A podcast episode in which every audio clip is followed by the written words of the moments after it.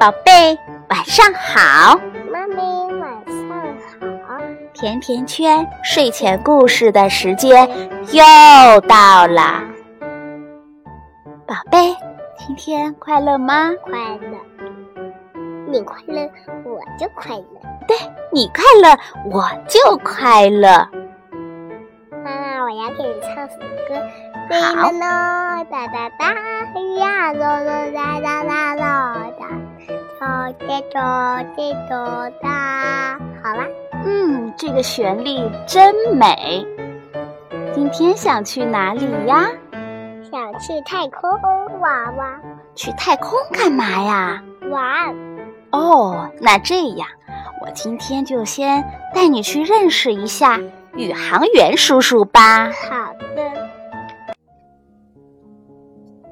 带你去认识宇航员。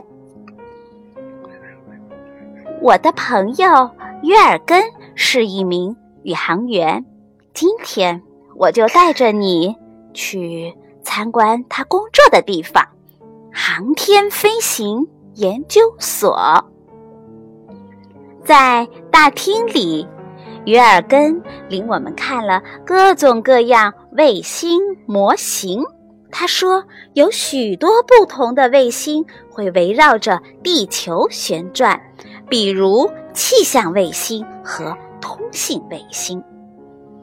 大厅里还有土星五号的运载式火箭，它高有一百一十米，它的重量超过了两千八百吨。”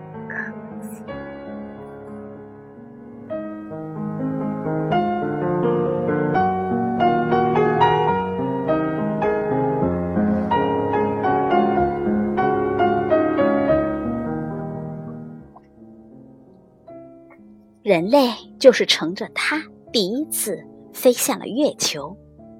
约尔根说：“那是阿波罗返回舱的模型。宇航员就是通过它返回地球的。我们还看到了一辆月球车。一九六九年七月二十日，人类第一次登上了月球。”之后还有许多次登月，但是并没有发现外星人。宇宙中没有可以供呼吸的空气，宇航员要离开宇宙飞船，就必须穿上太空服。穿太空服不仅费时间，而且很复杂。现在有一种新型太空服。它的背部与气囊装置可以打开，宇航员只需要钻进去就可以了。太空服的前面有一扇小窗户，可以看到外面。小布好奇地问：“坐火箭飞到太空很简单吗？”约尔根回答道：“可不是这么简单。”他给我们看了一张照片。照片上的控制室里有许多科学家坐在屏幕的前面，控制台上有数不清的按钮，他们正监控着一艘航空飞机降落。飞机可以像火箭一样起飞。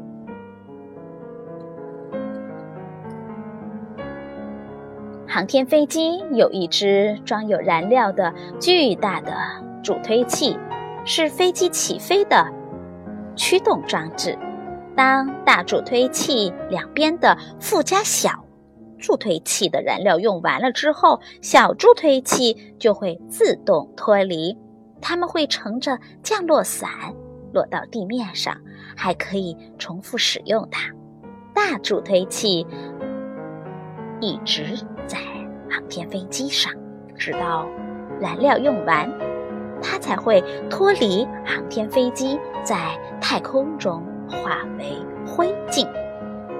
航天飞机有巨大的卸货舱，可以运输人造卫星。约尔根说，航天飞机用一只长长的机械手把人造卫星放入太空中，有时候也会把失效的人造卫星给抓住。一把带回地球来修理。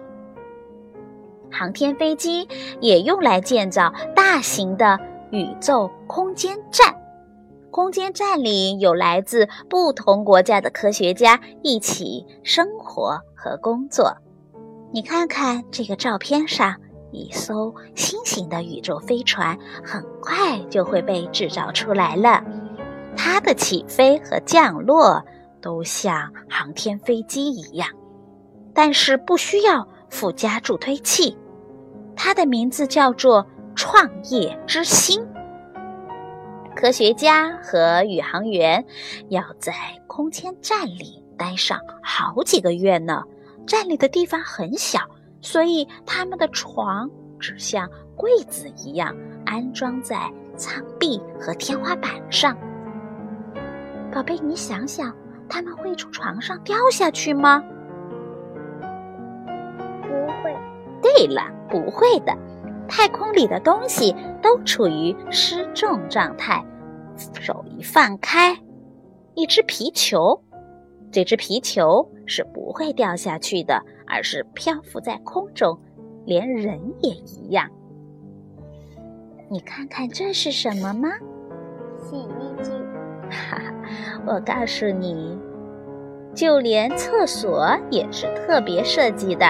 人坐在上面的时候，要紧紧地抓牢座位边的扶手，要不然人排泄出来的东西就会飞起来。还有一个圆形的玻璃罩子，这是专门用来洗手的，不是洗衣机。在太空里吃东西也很费劲儿，所以宇航员用绳子把盘子绑在大腿上。其他的餐具也需要用绳子来固定。最后，我们再看看太空中的星星吧，看到了吗？通过天文高倍望远镜，宝贝，将来我们也会登上太空的。你想成为一个宇航员去太空逛逛吗？想。为我们的梦想努力吧！好的，拜拜。好，今天的故事就到这里啦。祝你有个好梦。祝你有个好梦。明天。